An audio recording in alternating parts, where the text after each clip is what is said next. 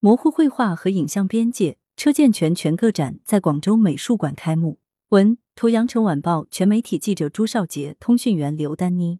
二零二二年五月二十八日，车健全一时一刻个展在广东美术馆开幕。展览围绕时间主题展开探讨，展出艺术家百余件油画、版画和装置作品。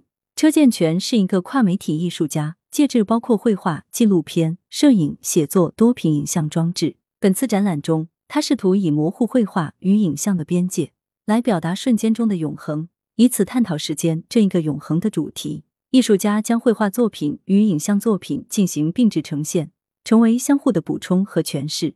在其绘画系列中，所记录的恰如镜中有变的影像，一幅一帧。作品间微妙的变化，通过观众流动的视线被串联在一起，形成一组完成影像。学术主持胡斌认为，长期以来，车健全以影像和绘画互文性的研究与实践为核心。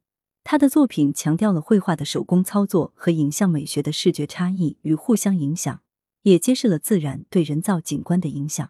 广东美术馆馆长王少强表示。广东美术馆长期关注摄影、影像等综合媒材在艺术形态和跨媒介方面的研究和探讨，试图从多样的艺术表达中寻找并梳理出属于这个问题的当下回答。展览展出至二零二二年六月十二日。来源：羊城晚报羊城派，责编：文艺。